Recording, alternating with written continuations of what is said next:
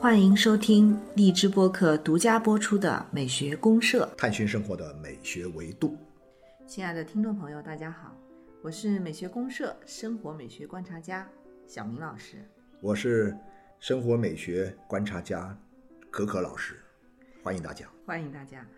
呃，今天是一个特殊的日子，可可老师。对对对，今天是冬至啊对啊，二十四节气当中的最后一个节气。对，冬天的开始嗯，啊，所以今天之后我们就正式的迈入冬天了。广州这个地方入冬还是很难的吧？我觉得是广州这个我们这个岭南这一带哈，呃，我前几天这个广州天气降温的时候，有朋友说啊，广州终于降温了，终于入冬了。对，然后呢，今天我发现天气又暖和了，它又入冬失败了啊！对，然后呢，我们南边儿这个深圳的人又说。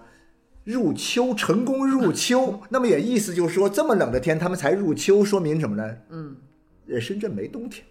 其实广州的冬天也不明显。也不明显你如。果以雪为冬天一种景象的话，那广州真的永远没有冬也找不到冬天。有一点点，曾经曾经有那么一年下过一点点那个雪的那一年啊，对对对对对对对，但是那是个笑话吧？对对对对，那是个笑话，那是。但是毕竟今天呢，冬至是全国人民的节日啊，全国人民的节日。而南方特别看重冬至这个节气、啊，就有一个说法叫什么？冬至大过年。对、啊所以我们今天提出来的这个问题呢，就是我们要来探讨一下，为什么冬至大过年？啊，为什么？冬至大过年，它其实也是一个冬天的话题哈，关于一个嗯冬天的话题。所以我觉得今天呢，我们在正式来探讨这个为什么冬至大过年的时候，咱们嗯先呃找点感觉哈，听听这个关于冬天的音乐，啊，咱们来一首啊，听，嗯对，柴可夫斯基的啊《冬日之梦》。啊，那就是柴可夫斯基的第一交响曲嗯啊，《冬日之梦》。我们来先欣赏一下哈，找找感觉，听听这个冬天的声音是什么样的声音。嗯，OK。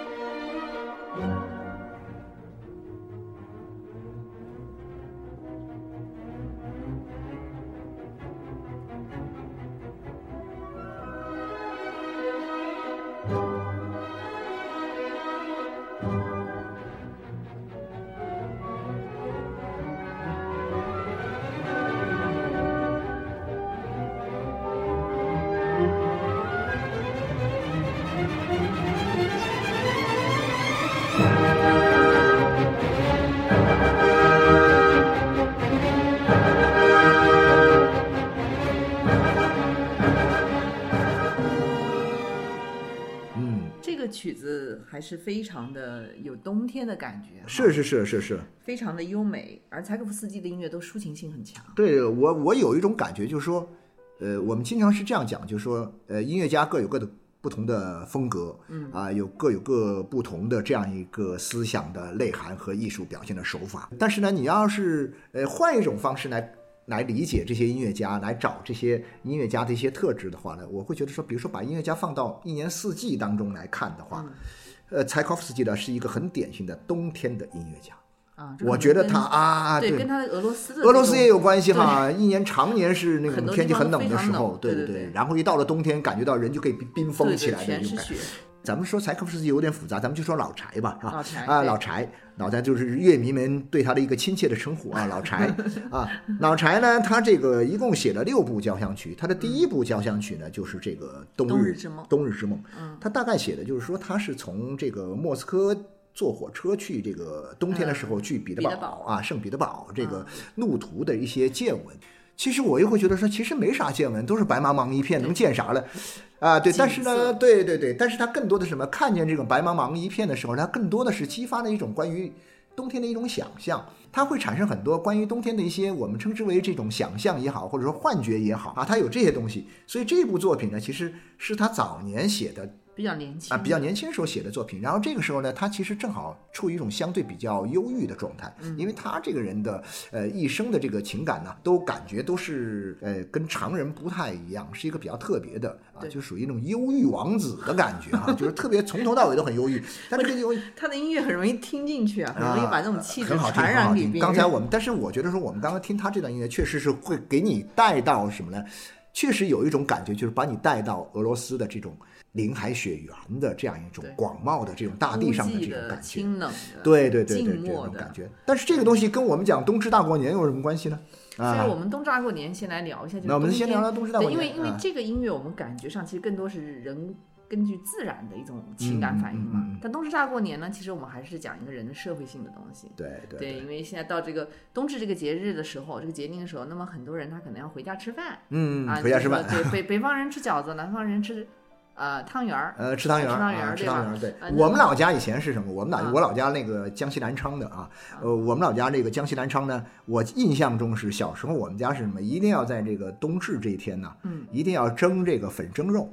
啊，就是弄成竹篓子江西啊粉蒸肉啊很有名的。呃，江西粉蒸肉哈，啊哎呀，所以我关于冬至的这个儿时的这种记忆呢，就是粉蒸肉啊，热腾腾的一揭开，哇，一下那种感觉特别好，象深刻。对，印象特别深刻。所以我后来一直很喜欢吃这个粉蒸肉，但是呢，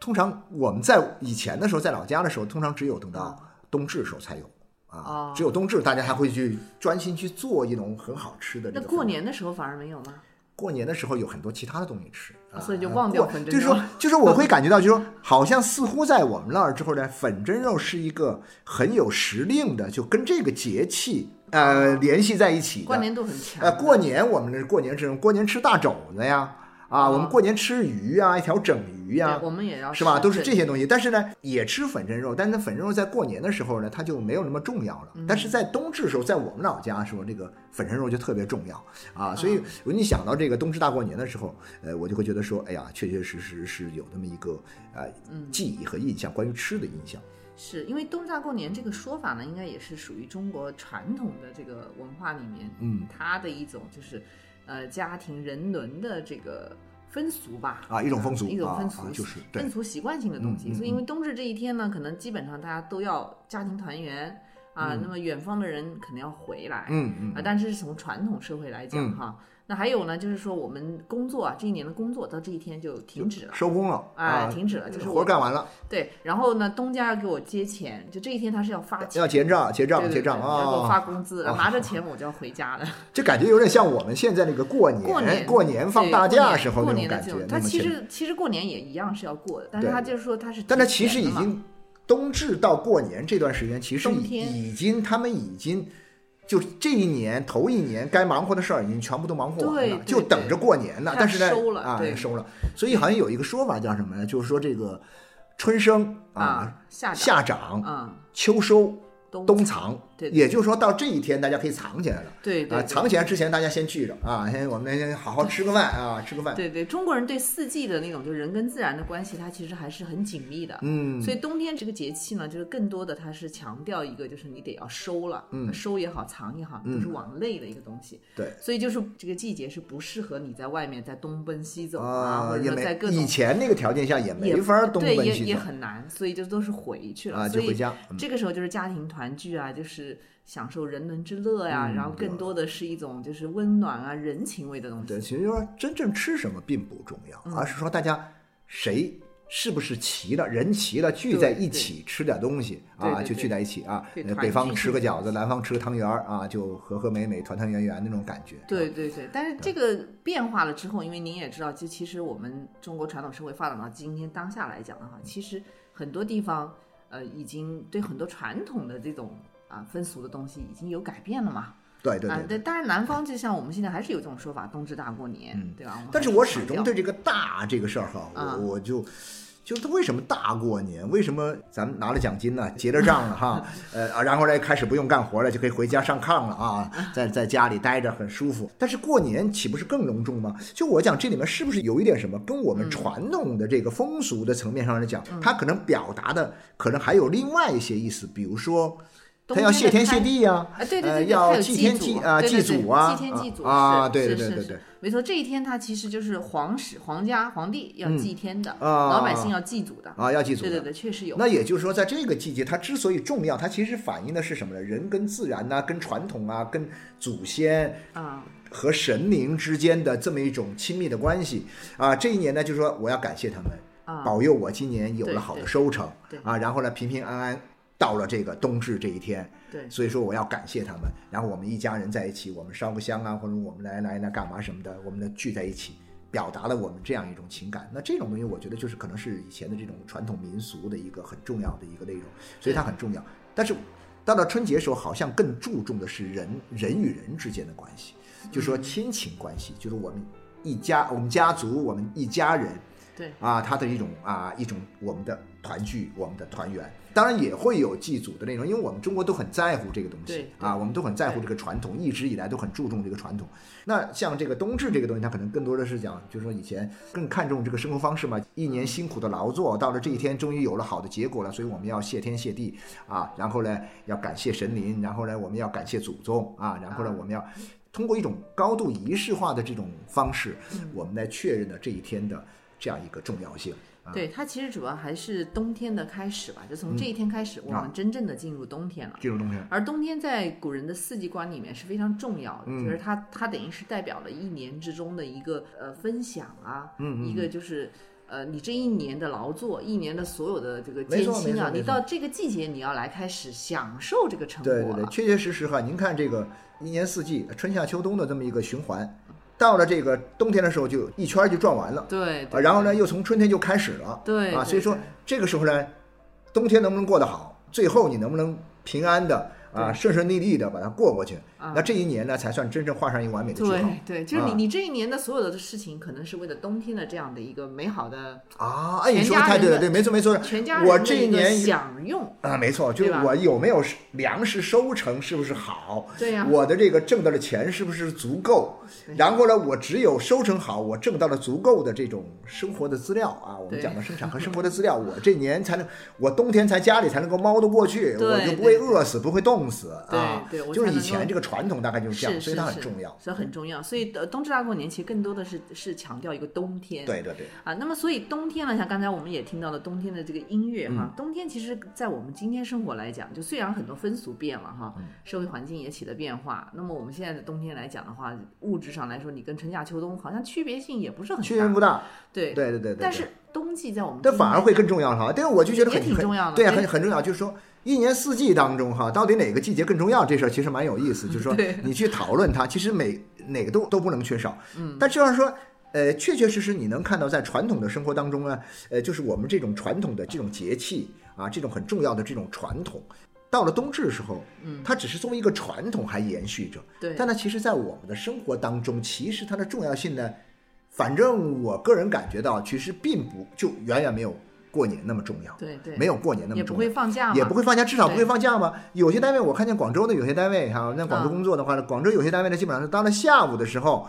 三四点钟 啊，单位领导就说：“哎呀，各位啊，可以收拾收拾东西，可以回家过年了。”但是呢，很多人呢就说：“呢因为现在也很麻烦，在城里面，你在广州哈，广州冬至那天的这个两三点钟开始就大塞车啊，那个地铁就。”就进不去啊，就非常的那什么，所以很多人就说，确确实实你能感觉到，冬天呢，冬至这天虽然大过年，但是在今天呢，它其实是都没有公共假期啊，都没有公共假期，所以它其实并没有像春节这么重要，对啊，没有那么重要，但是呢。冬至虽然没有那么重要，这反映了我们社会生活的一个很大的一个变化。但是呢，冬天的重要性，我反而觉得说，大家对冬天的这种重要性的认知，嗯，呃，又加上了很多其他的因素，反而使得冬天在四季当中，它突然一下子啊脱颖而出。我有时候会有这种感觉吧。对我这个在。七十年代末八十年代初那个时候，嗯，我觉得说那个时候呢，就七十年代末有几年哈，你就会发现，我们觉得秋天很重要。为什么觉得秋呢？因为啊最早我记得最早的那些高考啊高考的作文哈，啊金色的秋天都是写金色的秋天，全是写金色的秋天，特好玩儿。我们家这个我姐姐她那时候是这个她七七七八呃七七级的嘛，啊七七年高考的时候，我们那个老家写的那个作文就是金色的十月，或者说这个金色的秋天，都是这种作文。然后呢，他们后来还跟我们说，说那个时候他们那个中学里面老师让他们去准备高考作文的时候，全部是写着赞美秋天的。后来想，为什么赞美秋天呢？因为粉碎四人帮是秋天呢，啊，文革结束是秋天呢。就你会发现很有意思啊，就七七年那个时候，七六到七七年，对那样一个环境里面，秋天变得哇，硕果累累，这个金光灿灿那种感觉。然后呢，又中我们的生活又发生了巨大的变化。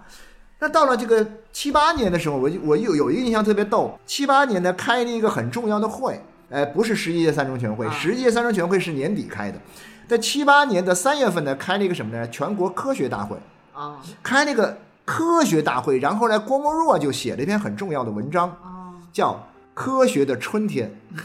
来了，所以说，哇，各种春天的感觉又来了，就啊，春天又变得很重要。但是呢，我就一直在觉得说，好像夏天从来没有在我们的生活当中被赋予一个特别重要的含义。呃。呃，夏天呢，有一些文学作品里面，文学里有也文学里有有，对对对对对，包括什么那个诗歌里面也有。但是你想想看哈，这个在比如说在欧洲啊，在什么其他地方，他们夏天是度假的时候，嗯啊，夏天度假。但是我们这边，我记得以前有公号还写过类似的文章，说这个夏天热得要命的时候啊，说全世界都在度假，而我们却在加班，啊，就是这种感觉，广州的夏天特别长，特别长。特别漫长。但是这两年呢，我就会发现很有意思的一个变化是什么呢？就是说，这两年的一个变化就是，哎呀，大家对冬天又特别的在意了，呃，然后这种在意里面，除了我们讲的有这个传统的要素之外，可能又会有一些什么其他的要素呢？可能又会有一些其他的就是跟审美呀、跟我们讲的这种美学的东，西所以我们今天要讲一下，就是冬天的一种生活美学。啊，我们我我们不是简单的去呃去分析一些民俗传统，不对不对对啊对，因为我们作为一个美美学公社嘛，我们美学公社的社员，我们更关注的可能是在生活中，比如说跟冬冬天这个季节有关联的一种审美趣味。冬天，好的好的啊好的，对吧那我们在进入下一个环节之前，我们再来听一段音乐。啊，好的啊我们再来听一下柴可夫斯基的老柴的这个 呃《冬日之梦》啊，《冬日之梦》，我们继续听下一段啊。好，好嗯。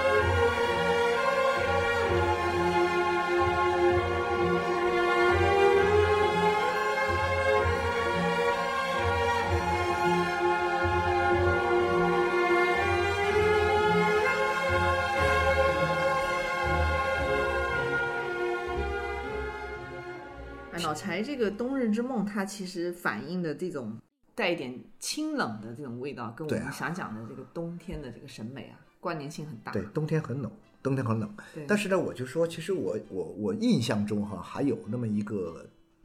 一句诗啊，啊就是是这个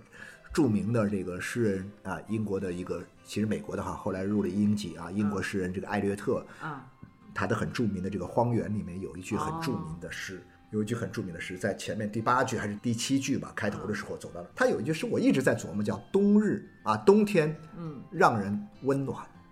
就是哦冬天让人温暖。好，后后来我大概想明白了，为什么冬天让人温暖？当然，其实有很丰富的含义哈。嗯，冬天你最需要温暖，是这个。其实是冬天最需要温暖嗯，而且是最需要温暖的时候呢，你就会去追求这种温暖的东西。所以说外面呢雪花纷飞，然后呢这个冰雪料峭的这种感觉，当时呢你到了室内，我们会让营造一个很很好的室内的环境，然后这个时候呢，你在一个相对温暖的环境里面去感受、去体会，作为一个冬天给你带来的啊一些生活中的一些跟之前的很多的不同的变化。对它这个其实是有美学意义的，就好像就是说冬天它的环境是清冷的，嗯。是孤寂的，嗯，但正是因为这样，所以你才会渴望温暖，对对对对对。渴望，就是人与人之间的这种这种亲情上的这种交流啊，对，渴望渴望抱团取暖嘛。温暖的啊，对对，对你谁不会在夏天抱团取暖，对不对？夏天热热死你，对吧？而夏天你你这在在流汗的时候，你对啊比如说你还渴望温暖，没错没错这个没错，就没办法，就是没办。法。但是你不会说我夏天我去渴望寒冷，对不对？我肯定也不渴望寒冷。我 你就会发现，每一次到冬天来的时候啊，特别是这些年，就会有一个很有趣的一个现象。比如说前不久这个前不久这个北京下了点小雪啊啊，下了点小雪之后呢，突然大家说，哎呀啊，都穿着那个古装啊，穿的古装，就仿佛是从古装戏里出来的人，啊全部跑到紫禁城里面去拍照。故宫里面啊，故宫里面去拍照，然后呢，于是就有人想起了更早以前的一句诗，叫什么？叫“北京一下雪就变成了北北平”。然后呢，现在呢，别人又来改，又来改这句诗，说啊，北京一下雪就变成了北平，北平一下雪就变成了什么呢？大明啊，因为 就仿佛回到了大明啊那个朝代里面的那个紫禁城的那种感觉，那种宫殿啊，红墙绿瓦，然后大家穿着很多那个时候的这种嫔妃们的这个服装啊，在这里面照相的那种感觉，网红打卡的地方一定要在这种打卡。然后呢，其实不光是北京这样，任何一个就是下雪的地方，大家突然有一种什么呢？突然有一种进入了一种完全不同的一种审美境界的感觉啊！这个叫什么？西安一下雪就变成了长安。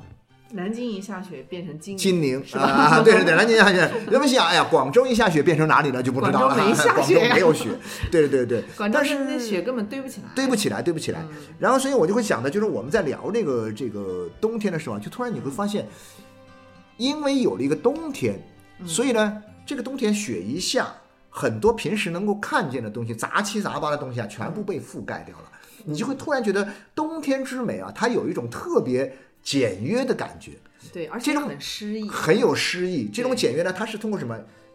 一层层厚厚的雪啊，把这个下面那种脏兮兮的东西啊、乱糟糟的东西全部覆盖掉了。然后它从色调上讲呢，非常的刚刚说的清冷的色调，嗯，都是完全是一种样子啊。就是很单色。对对对对对，白茫茫啊，这个天地好干净的那种感觉所以我。们这几年不是有流行一些像这个美学风格，对就跟冬天关联很大，比如说极简主义、对。性冷淡风，啊，就对对对对。对，禁欲系的那些东西。对全全是那种哎，对对对，然后北欧风其实也是可以说得上的，北欧风的，就是其实以前我就会感觉到，以前人们生活水平不是特别好的时候，嗯，呃，比如说取暖条件不太好，对，啊、这个交通也不太便利的情况之下，嗯。大家对冬天的这种美啊，它的感知啊，可能会有一点凄凄惨惨的感觉。或者说也不会说觉得说，哎呀那么喜欢去审美，就是你总想到说啊，那个独钓寒江雪的这个就是孤舟蓑笠翁啊，独钓寒江雪的这样一种境界啊，啊，固然很超越啊，固然很超然物外的这样一种这个旷世奇景啊，人在这样一个世界里面，嗯，但是呢，你会觉得哇，好可怜哦。一个这个文人士大夫，最后呢，你都没有一个很舒适温暖的一个家里待着，跑到这个呃这个荒郊野外，大老远的在一艘船上他是被啊贬了，啊被贬了嘛。他其实写这种感觉的时候，对，心境上可能是有一些这种会有这种感觉。小小的郁结吧，但也有很多人把他感觉上其实他已经超然了。我觉得说这种理解正好这种两个不同阶段的感觉，就是我以前的时候，比如说我们那时候七八十年代的时候，比如说我在江西啊，那时候冬天冷得要死的时候，我我自己冷得要命的时候，我在看这个这个孤舟蓑笠翁独钓寒独钓寒江雪的时候千山。鸟飞绝啊，千山鸟飞绝，万径人踪灭。这时候你啊，哇天哪，好冷 啊！我欣赏不了那种感觉，我感觉不到它是有一种超越的感觉。你你得在那个烧着壁炉很对温暖了，对了，对了。然后我现在我就是说，哎空间里，面我在一个很温暖的环境里面，我再来读，哎呀，千山鸟飞绝，万径人踪灭的时候，我觉得哇，好美啊。然后呢，我再看自己的窗外，比如说，假如说我我去北方啊，我去啊我去东北，我身边就有很多朋友，我现在还没有做的哈，我身边就有很多朋友，一到了冬天，他们要去东北。专门看雪啊，专门去看雪。那前不久那前两年那个雪那个雪乡那边还报了一些啊，报了一些这个不好的消息出来啊。但是呢，说明什么？游客特别多，特别是南方游客，香港啊、深圳啊这个地方，我们广州这个地方的游客，全部往哈哈尔滨呢，往东北跑，然后就去看这种景象，他就可以把这种东西当做一种审美来看。对啊，而这种东西呢，是我觉得说，这其实反映的是什么？反映的是我们今天人的这种生活啊，慢慢更加的情调化了。嗯啊，它更加情调化了。以前说我们这么冷的天气啊，零下多少度，我们躲都来不及。现在我们却却跑到那个雪里去，我们到雪里去玩，我们到雪里去那个什么。所以说，我会感觉到，就是说，这种文学作品，或者说这种生活的场景啊，它其实。因为冬天使得我们的生活变得突然的富有了一些美学的意味，对，开始有诗意的表，有了一些诗意了。对，像刚才我们讲这种就是呃疏离的呀，或者清冷的呀，带一点淡淡的这种寂寥的感觉。对，它会这种东西，它会进入到我们的日常生活里面。对，包括穿搭，其实穿搭是这样的，很多人就穿那种性冷淡风的啊，是单色的、单色调的，这都大地色啊，对对，黑、看上去灰，对，看上去很很寡。但是呢，人家觉得说有品，所以这个里面其实也反映了一个很有趣的现象，就为什么这么多年来，它性冷淡风也好啊，就这类东西啊，这个北欧风啊，这些东西，禁欲系的东西都会，包括那个日本的那个叫做侘寂啊，侘寂啊这些东西，它会给人一种这种呃什么物哀呀这类东西很受欢迎。其实我觉得可能是真的是在人生活变得丰富了以后，他去寻找一种简约化的一种应对。所以我们经常讲到嘛，说你要是这个，我们经常讲的是我们安于清贫的生活，但是通常会说清贫呢，一定是我先有富足的生活之后，我才会去追求这种清贫。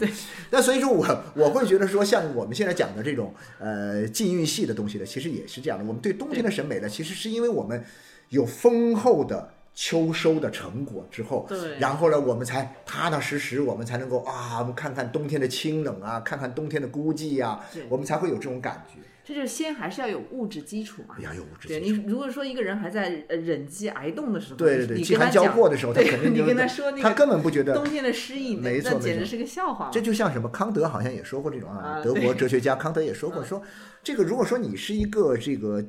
驾着一艘这个破舢板在大海里面去 捞了一天都没捞到一条鱼的人，你能欣赏到大海的美吗？你心里欣赏不了大海的美的。等到你在一艘。豪华豪华游轮上面啊，享受着各种人的伺候，然后呢，游轮啊，这个在在大海上，你就可以尽情的欣赏大海各种各样的这种啊奇妙的风景。这就是一种审美的那一物质基础。对对对，我觉得这个是确实是一种基础，确实是很很重要。刚才我们也讲到这个冬天诗意，我们把这个诗意的这个概念从美学上，我们再再聊一聊，这个挺有意思的。嗯，其实这个冬天的诗意呢，它在中国传统里面，它其实一直都是有一种。就比如说我们很很强调一种留白的东西嘛，嗯，跟冬天的诗意关联性是非常大的，嗯，想想您您讲的那个什么，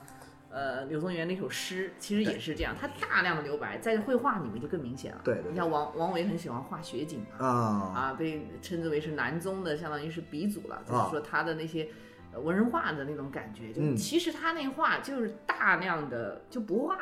没有任何笔墨，嗯，一大片一大片的空白，但是它就是表现的是雪啊，染的墨的地方呢，就是好像茅草屋啊，啊，有点那个有点边呐，有点那个松树有点松针露出来啊那种感觉，露出来一点。那大量的就是说，它没不着一一滴笔墨的地方，就全是皑皑的白雪覆盖着大地。对对。所以它整个这种留白的技巧是很巧妙，就是虚实的关系来处理的。嗯，那那整个感觉上啊，还反而很有一种。禅意在里面，有禅意在里面，有诗意，就是诗和画是结合的，嗯嗯嗯，所以这这个就是冬天诗意的一种表达。冬天诗意一种表达，我觉得冬天诗意的表达里面可能还有另外一种东西，可能也我觉得也挺有意思。我是前不久看一本书，里面他聊到这个四季，一年四季，他讲的是这个家宅啊，讲的是住宅哈，家家宅，讲到跟四季的关系里面，其实讲到一个冬天的这个概念，我觉得很有趣。他说什么呢？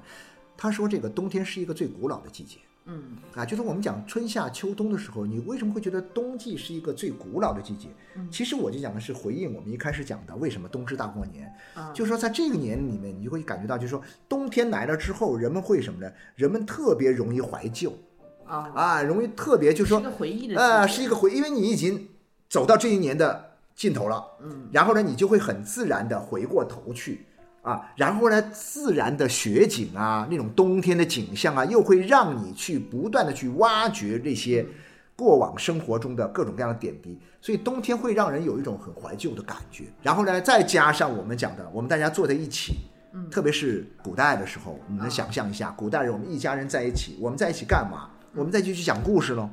我们在一起就回忆过去的生活喽，啊，回忆这一年来我们都做了什么事情呢？对，它也是个人的一个向向啊，内的对对对，向内的神奇。所以说，冬天呢，其实某种意义上，它其实更像的什么？就是它会更容易让人有一种内敛的感觉，但同时通过内敛呢，它其实是更注重一些传统啊，更注重一些呃我们的这种历史回顾这些东西。所以呢，冬天会显得你看上去很清冷，嗯，树上树叶都掉光了，嗯啊，地上大地白雪皑覆盖，然后似乎什么也没有，看不见，空茫茫的一片，嗯，但实际上是冬天是最有内涵的。因为确实是有冬藏的感觉啊，就冬藏，哎，这个就很像我们刚才提到的那个日本的那个，就是侘寂的侘寂那些东西，对对，对，就很像，它那个跟冬天的感觉对应度很高，很高，对。对，因为它有一些美学的解读，就它这种风格里面，包括我们讲到它的那个缺，就是对对对对带一点这种不完美、不完美的对这种对不完美缺的感觉，然后还有它那种色，就是呃色其实更多就是有点像藏了。啊，对，对，就是收敛的对对对对就是我我的这种审美，就是我们讲晦涩，晦涩其对对实是你对对对对。看不出来看不到的，藏起来。掩盖住，然后对对对你不要都表现出来。对，包括他那种素的追求，就是也是有很多是露出这种手工的痕迹啊，对，露出这种粗糙的痕迹啊，嗯。就是都跟我们冬天的整个的人对自然的一种感受力很很相似。没错没错，很相似的这个，所以冬天的诗意呢，它其实一个就是说自然景观给予我们的，对对。那其实冬天对于一个个体一个人来讲的话，就其实我们原来有一种就是审美上提到，就是有一种孤独感，啊，孤独感。对，像你刚才讲那个孤舟苏利温那个，啊，对对对，就是冬天特别让人有一种孤，因为它天气的变化使得什么呢？使得人们的这种正常的社会交往会受到一定的这种阻碍。就是说，你很很难说大冬天的，你得跑出去东串串西西西西串串啊，你不太可能。特别是像我们今天在在中国的北方这样一些地方，你你就可以看得到什么呢？在中国北方里面，就是那种社会性的公共场所的大量的聚集，呃，其实呃室内的聚集 OK，但是你室外。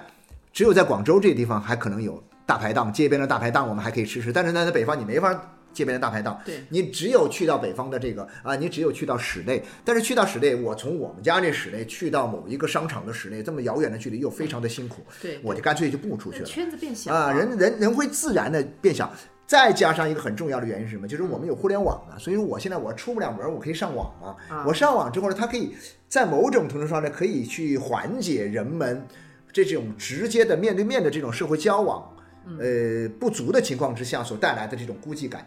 但是呢，冬天其实最好玩的地方，其实是很多懂得怎么生活的人呢，啊他其实恰恰就是在冬天的时候，让自己体会一下孤独的感觉，因为你平时根本没机会体会。享受孤独。哎呀，平时太闹了。可可老师，您您是一个享受孤独的呃，人，我我觉得我还还达不到这境界，我还达不到这境界，但是呢，我渴望达到这种境界，就是有时候自己会去试图去寻找一些啊这种感觉。你比如说，呃，冬天的时候呢，我就比如说哈，就说呃去一些很偏冷的地方去玩儿。啊，去偏冷的地方玩，不要太多人的地方。然后或者说自己什么呢？其实我冬天我特别喜欢什么呢？当然虽然是在广州哈，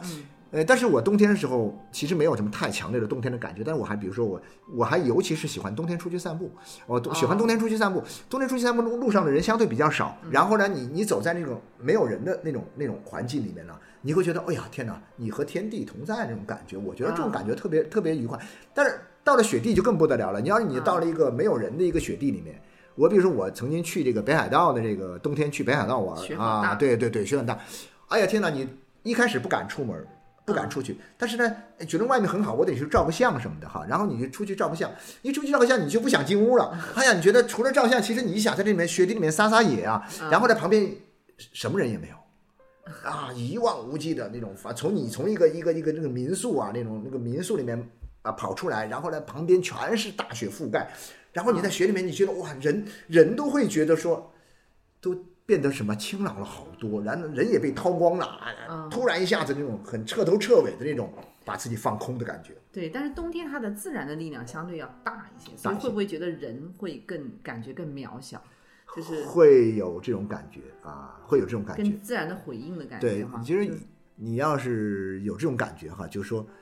以前特别怕自己很渺小啊，啊，特别怕。但是我觉得现在来讲的话呢，呃，会好一些。现在就是以前特别怕，哇，在茫茫原野中，啊，你前不着村后不着店啊，那种感觉。但是你知道，你现在不是迷路了，你不是在这个大林海雪原里面迷路了，你你你只是出来找孤独的。然后呢，你就会 对你还不希望看到你的目力所及的范围之内啊，有人有房子有什么，你就会故意把自己放在很远的地方去。然后我现在就看他们很多人就是都有这种感觉，他们喜欢把自己放到一个荒野里面去。但这个东西，这个东西因为不怕是什么呢？因为这个。在冬天里面，为什么说在冬天里面大家去尽尽量的去享受一下孤独？没关系，因为它不会让你陷入其中，因为很快春天来了。春天来了之后呢，冰雪融化了，万物复苏了，这个时候呢，心境不同了，心境又不一样了啊！这个就是你突然感觉到这个，你又你又活过来了啊！你又你又回到人间了，这种感觉的变化，事实上我觉得是一种人生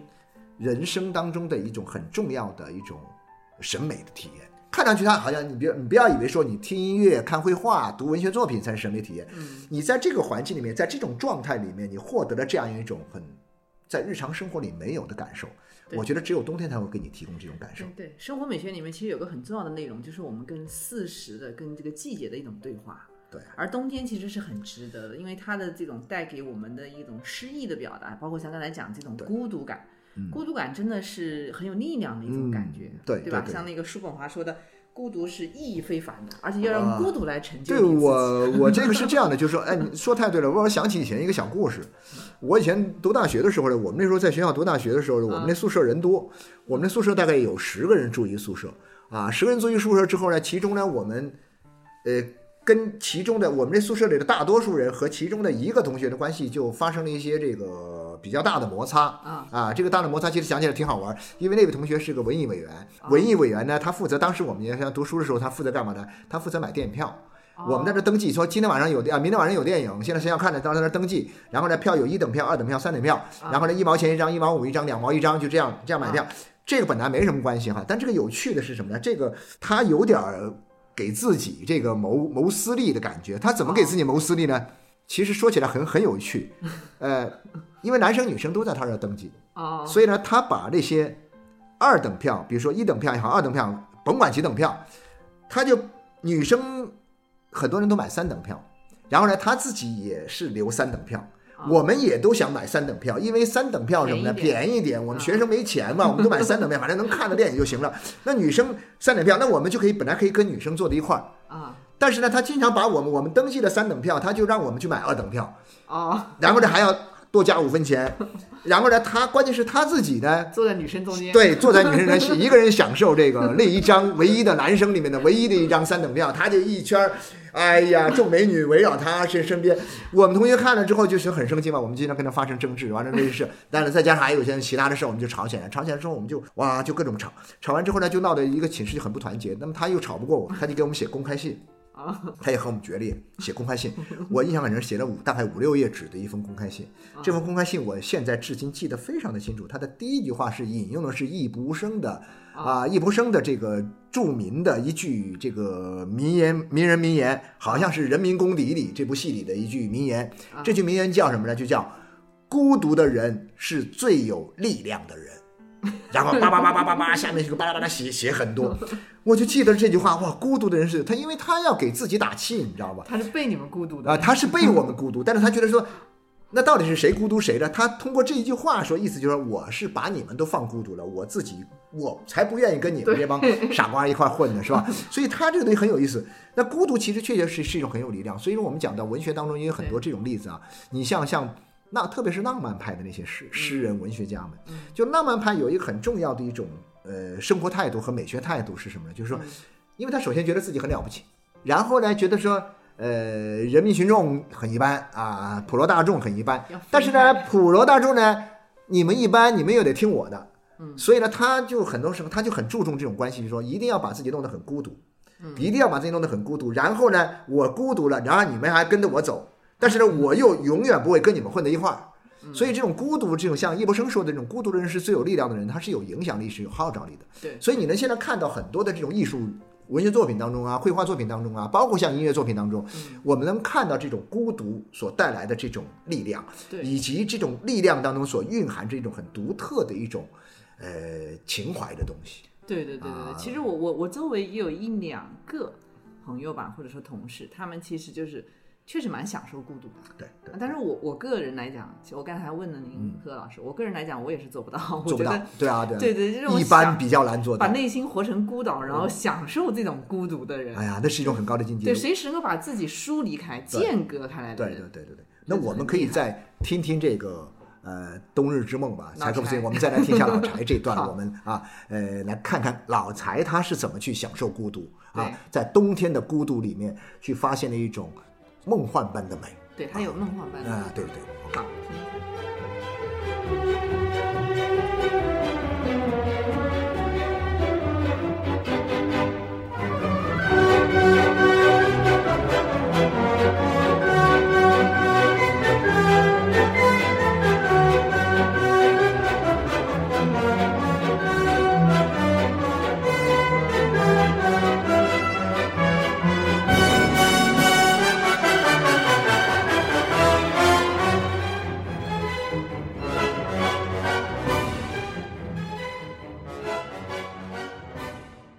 到孤独是一种美的时候呢，这个时候必须要撇清楚一个问题哈，就是说这个它不是一种什么呢？跟我们现在讲到那种因为不合群啊，然后呢被排斥，然后呢有一种孤独凋零的，然后呢呃那种寂寞的那种啊那种自我不完满的这种状态啊，它不是一回事儿。不一样，啊很不一样，嗯对甚至跟自我封闭也不一样。也不一样，它不是一种封闭，不是把自我封闭起来。其实你看我们说的这种这种孤独感，它至少它要和什么联系在一起？它虽然和人群暂时分离了，嗯但它至少是和什么？和自然，和这种环境，和这样一种冬天的特有的景象给它带来的这种建构起来的这种关系，它这样联系在一起。对，它其实是反而是一种就是跟自我的对话，它可能是一种内心的自由，对所以它这个是主动追求的，它啊不是说被迫孤独的。对他肯定说我我愿意享受这种内心真正自由的一种状态。对，其实也就是说，只有远离了人群的喧嚣的之后，你才可以自己和自己对话。对自我的对话。啊，对，但是呢，很多的这种我们讲的很多的空虚、寂寞、冷啊那种啊，另外一种 那个他自己没法跟自己对话，他想去凑热闹，但是人家不理他，然后呢，他融入不了一个社会，融入不了一个群体，对然后呢，他自己又不能够面对自我，对或者说他自己连自我都没有，他没法跟自己个，没有认识到自我的时候。对对对对对，所以这个是境界是不一样的。真正孤独的境界，其实确实就是我们想象起来应该还是蛮享受的。对，但是你真的能做到，就是你真的很呃已经很正确的认识到自我是什么嗯了，并且能够很愉悦的跟自我对话，对就能够跟人群疏离开来，甚至于在喧嚣人群中，你也能够自己安静的自我对话。那这种境界对，通常其实我们讲一下，就是这种孤独的这种体验呢，它有时候它还需要另外一些东西的加持。比如举个例子来说，呃，有些人享受孤独的时候，他是比如说我有一个还是有伴的，这个伴呢可能是一个宠物 啊。我觉得我们 西方人很多对对对，西方人他可能是一个宠物，他在一个孤独的状态中有一个宠物来陪伴，透过这个宠物的这种折射，他其实是。透过宠物，宠物是一个中介，是一个投射物，嗯，来跟自己对话，是吧？这是一种。然后还有一种什么？比如说我在孤独中，我可能要做一些事儿，嗯，啊，比如说我在孤独中，我听音乐。啊。我在孤独中，我很孤独的坐在一个，比如说，有时候我我我会看到，就是说那种，比如说在一个呃，我在莫奈的绘画里面，我看到过什么呢？就是嗯。啊，有那种淑女一样的人啊，她在这个穿的很很浓重，穿的很很漂亮，嗯，但是呢，她却一个人在海边上啊，在那看书。啊，啊。比如说，我就一个人看书，我是享受这一个人这一此刻的一种宁静，但是我在这个宁静里面，我会自己去读一本我喜欢读的书，嗯，啊，就类似于像这些，或者说你你自己在呃，特别是说我们自己很多人，就是说在一个所谓的孤独的状态里面，他去冥想啊，嗯去去去思考一些问题。对，啊像您刚才提到什么宠物啊，或者书啊，嗯或者一种自然环境啊，它其实都是能够帮助你走向内心和自我的一个中介，对对对一个一个媒介。其实他这个东西并不是在这儿傻发呆啊，不是在傻发呆的比。如我到那一拍脑袋就可以那个了，这个这个确实很难做到。没错，没错，对，没错，但这种境界相对比较难哈。是是是。其实我们回到刚才讲的这个一开头，我们说这个冬天的这个话题哈，讲到冬天的风俗，冬天人与自然，人与人自我，嗯人与社会。嗯其实冬季我个人是非常喜欢的。嗯，只不过到南方来以后呢，说真心话，就是经常感觉这个四季是混乱的。对我也想要寻找一种，就是比如说像我们渴望温暖的这种感觉哈。嗯但实际上你在广州你很难。因为这不天天都很温暖了，对，啊，所以你反而会想，我要跟人保持点距离，我想很渴望冬对。渴望冷一点哈，冷一冷一点的感觉。对，所以这个也是。这是我觉得，所以说现在我我有种感觉，就是说我们今天的人呢，跟这个我们因为现在城市化高度的发达，我们人都生活在大多数人，你像中国已经早就大概是十年前嘛，八九年前，嗯，二零一一年、一二年呢，我们中国的这个城市化呢就已经达到了百分之五十的这样一个比例的程度，也就是说进入到了一个城市城市社会、城市文明的状态。因为我们通常讲的这种城市文明，就是说城市化城市化率达到百分之五十，就是一个城市社会。所以呢，有百分之五十的人，嗯，人口生活在城市里面。然后这样的话，到了现在，经过这七八年、八九年之后呢，我们现在中国大概我们的城市化率大概达到了有百分之六十多，也就是说，我们有百分之六十的人口在城市。生活在城市里面。嗯那城市的一个特生活的特点是什么呢？它就是跟自然的关系相对要远一点点。对，所以说，生活在城市里的人，他跟自然还是要保持联系的。嗯但是这种联系呢，除了我们说我们有了假期，我们就到乡下去，我们回到山里去，我们回到村里去，这种方式之外，但是你就是在城市里面。我们跟自然的关系越来越疏远的情况之下，我们只有一个东西，我认为还只有一个东西能够维持我们跟自然的关系，就是季节，对，就是气候。对，对，对，啊，就是